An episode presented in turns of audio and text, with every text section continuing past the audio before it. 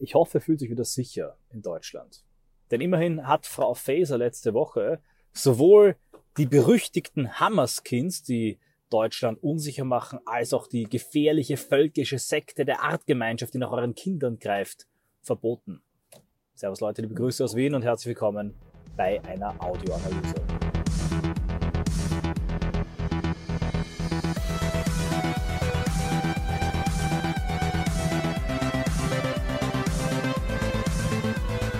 Ja, dieser bittere Galgenhumor am Anfang, äh, den hoffe ich, lasst ihr mir durchgehen. Das Ganze kann man auch nur mit Zynismus betrachten und ertragen.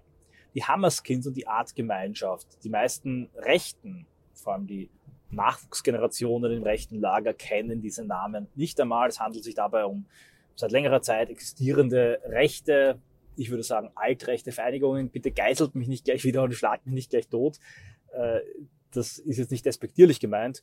Und wenn man diese Bilder sieht, wie in zwölf Bundesländern in einer koordinierten Massenrazzia Vereinsvermögen beschlagnahmt wird und deutsche Polizisten Waschmaschinen aus Gebäuden schleppen, kann man sich vorstellen, was diese Familien gerade durchmachen. Denn tatsächlich geht es hier um Familien. Die Artgemeinschaft, auf die ich mich jetzt auch fokussieren möchte, ist keine dezidiert massenpolitisch, aktivistisch ausgerichtete Bewegung, sondern ein Verein, völkisch, das sage ich jetzt auch nicht im pejorativen Sinn, ausgerichtet, entsprechend eines eher ähm, wissenschaftlich kühlen Neuheidentums in Tradition von Jürgen Rieger, Hertle ähm, und vielen anderen Denkern in diese Richtung gegangen sind. Kolbenheier wäre auch noch zu nennen. Und tatsächlich hat es einen gewissen Einfluss mit den Schriften und mit den Überlegungen, kam ich selber auch immer wieder in Berührung in meiner Phase in altrechten Bereichen und Milieus. Allerdings kann man nicht davon ähm, ausgehen, kann man nicht behaupten, dass sich hierbei wirklich um eine äh, große, einflussreiche Gruppe handelt. Sogar die Systemmedien konzidieren, dass es 150 Mitglieder betrifft. Warum trotzdem mit dieser brutalen Vehemenz?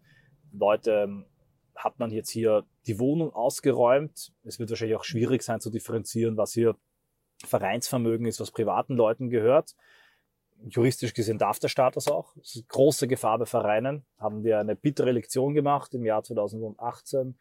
Äh, Gelder eingefroren, ähm, Gebäude versucht zuzudrehen, weil sie eben Vereinen gehörten. Also das äh, ganz wichtiger Tipp auch für alle Leute, die aktiv sind.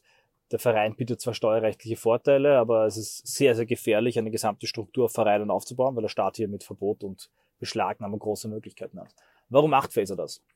Es war klar, es war abzusehen und ich habe auch wirklich mehrfach davor gewarnt, mit der Ampel Regierungsphase wird ein großer Maßnahmenplan gegen rechts aufgebaut. Das bedeutet einerseits Milliarden des hart arbeitenden Steuergelds, auch von den Mitgliedern der Artgemeinschaft, die in der Regel zu Nettozahlern gehören, ähm, ich vermute, wird eingesetzt, um linke bis linksterroristische Vereinigungen, Phaser kommt aus diesem Milieu zu finanzieren, und zugleich gibt es einen Kampf- und Maßnahmenplan gegen rechts. Ich bin überzeugt davon, dass bereits in den ersten Wochen der Regierung Frau Faeser, die Innenministerin, Anti-Faeser, also eine Art Menüplan hatte. Hier haben wir die Artgemeinschaft, die Hammerskins, hier haben wir die identitäre Bewegung und die verbieten wir ähm, im ersten Quartal, im zweiten Quartal, im nächsten Quartal. Ah, da gibt's auch noch diese Reichsbürger um diesen Ravioli-Putschprinzen. Da gibt's auch eine Großrazzia. Eine Großrazzia nach der anderen gegen rechts, ein Verbotsschlag nach dem anderen. Das Ganze hat einen lediglich symbolischen Aspekt.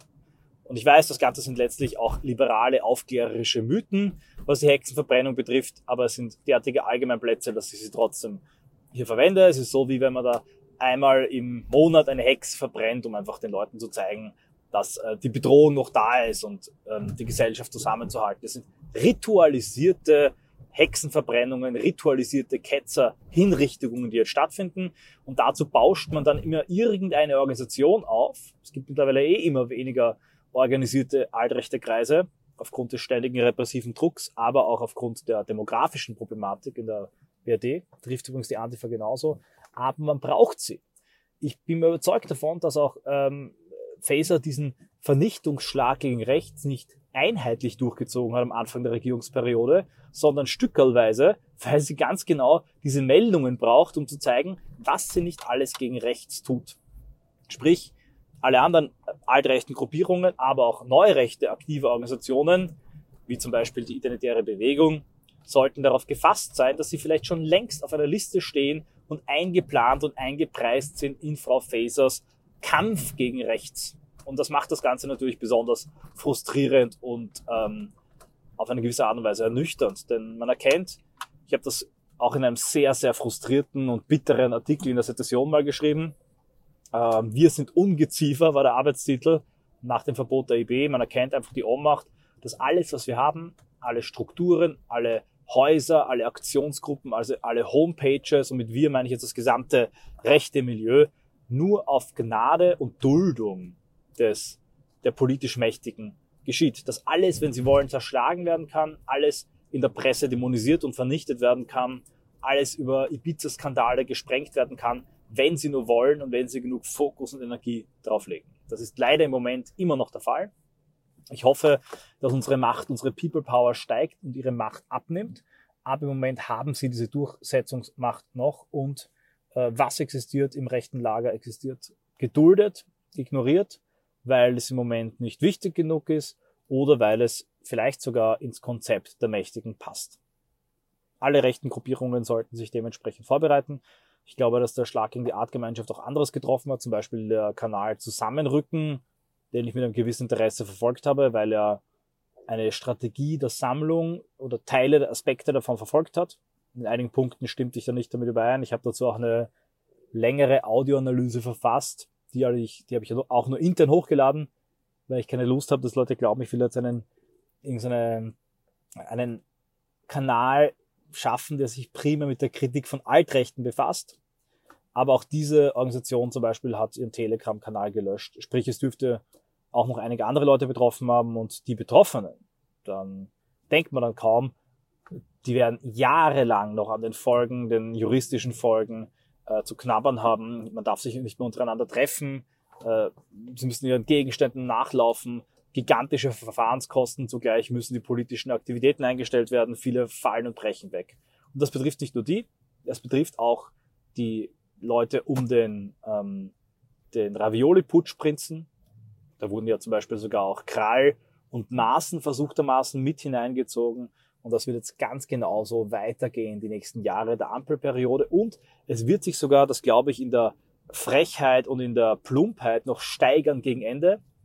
Es ist so, wie wenn du, äh, ja, kurz bevor du den Posten verlässt, nochmal ordentlich alles ausnutzt und auskostest, das Budget zum Fenster rausschmeißt, weil es die letzte Gelegenheit ist und Frau Faeser wird wahrscheinlich nicht mehr Innenministerin werden nach dieser Ampel-Regierungsperiode. Sie wird also versuchen, wie der Ballrock in Herr der Ringe um sich schlagend noch möglichst viel mitzunehmen, mitzureißen und kaputt zu schlagen, vor allem gegen Ende der Regierungsphase. Da wird es am gefährlichsten für alle rechten Gruppen, seien sie altrechts oder neurechts. Wenn viele Leute fragen, ja, warum sieht man nichts mehr von der IB und wo ist denn die IB, dann können, dazu will ich jetzt nicht mehr sagen, viele sich auch eins und eins zusammenzählen. Das sind gerade sehr, sehr harte und brutale Phasen, insbesondere für den, die außerparlamentarische damit ungeschützte Rechte, die als Punching Ball, als Prügelknabe im Schrank immer dann hervorgeholt wird, wenn man einen Schlag gegen rechts machen möchte. Dieselben ritualisierten Schläge gegen rechts haben wir auch in Österreich. Wenn irgendetwas gegen äh, die allgegenwärtige Nazi-Gefahr getan werden muss, wird dann irgendeine Razzia gegen Motorclubs gemacht und dann wird präsentiert, beutemäßig, ja, wie so ein Auto da die ketzerischen Schriften, irgendwelche Fähnchen und Fahnen. Tatsächlich ist das Ganze deshalb so bizarr und das ist auch die Ebene, die ich in der Audioanalyse ansprechen möchte, weil die herrschende Ideologie und die herrschende Ideologie ist der Schuldkult. Das ist die Zentral der Kern der Meta-Erzählung. Es gibt natürlich viele andere Aspekte. Es gibt den LGBTQ-Wahnsinn, es gibt Multikulti, es gibt den Feminismus, es gibt die grüne Agenda. Aber all das sind so Randbereiche, das sind so Seitenschiffe der großen Katakombe der Zivilreligion, des Schuldkults, Selbsthass und vor allem des ewigen nachholenden Kampfes gegen rechts und der ewigen nachholenden Teufelsaustreibung, eine Art kollektiver nationaler Exorzismus gegen den bösen Nazi- und Hitler-Dämon.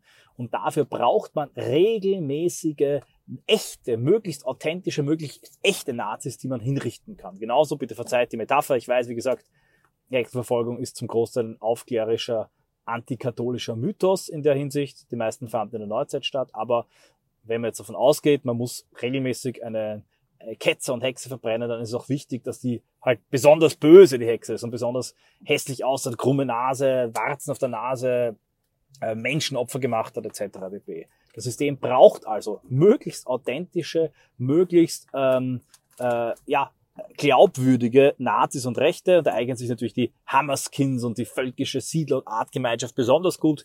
Vollkommen irrelevant, ob sie bedeutsam, groß und wichtig und einflussreich sind, weil indem man regelmäßig den Nazi jagt, die Nazi-Szene zerschlägt, gegen rechts vorgeht und damit Existenzen vernichtet, beweist man sich eben erstens, man ist der große strahlende Antifaschist, der Gute, der gegen das Böse kämpft, vermeintlich Gute. Und zweitens, man zeigt, dass die Gefahr immer noch da ist. Das hat Benoit in seinem Buch Totalitarismus perfekt beschrieben. Es gibt heute niemanden mehr, der sich offen zu NS und Faschismus bekennt. Teils aus gesellschaftlichen, medialen Gründen, teils aus juristischen Gründen. Damit kann man aber diese Gefahr überall vermuten. Genauso wie der, die Hexe, der Ketzer, da gibt es auch keine offizielle Vereinigung, keinen Verein, der dafür sprechen könnte und würde, sondern es gibt eine omnipräsente Gefahr, einen Geist des Bösen, der in jedem von uns lauert, der vielleicht sogar in Eiwangers Vergangenheit lauert. Sprich, es ist ein, eine unsichtbare und damit überall vorhandene Gefahr, die man immer wieder in ritualisierten Akten bekämpfen muss. Nur so versteht man, warum und wieso das geschehen ist. Damit will ich diese Audioanalyse auch beenden. Äh, das zu kritisieren bedeutet natürlich nicht, dass man sich mit diesen äh, Gruppierungen dann äh, gemein machen muss oder in sie beitreten und eintreten muss. In keinster Weise. Aber es ist sehr falsch und sehr gefährlich, wenn man im rechten Lager diese repressiven Schläge ignoriert, nur weil sie gerade Altrechte und nicht die eigenen Strukturen getroffen haben. Denn der Trieb dahinter, die Gier und die Durst nach ständigen Schlägen gegen rechts, die wird nicht aufhören, die wird immer und umso größer. Die Erinnerungs- und Sühnepflicht wird immer stärker, intensiver und stärker. Ähm, es wird umso intensiver und stärker, je länger die, äh, die Ereignisse in der Geschichte zurückliegen.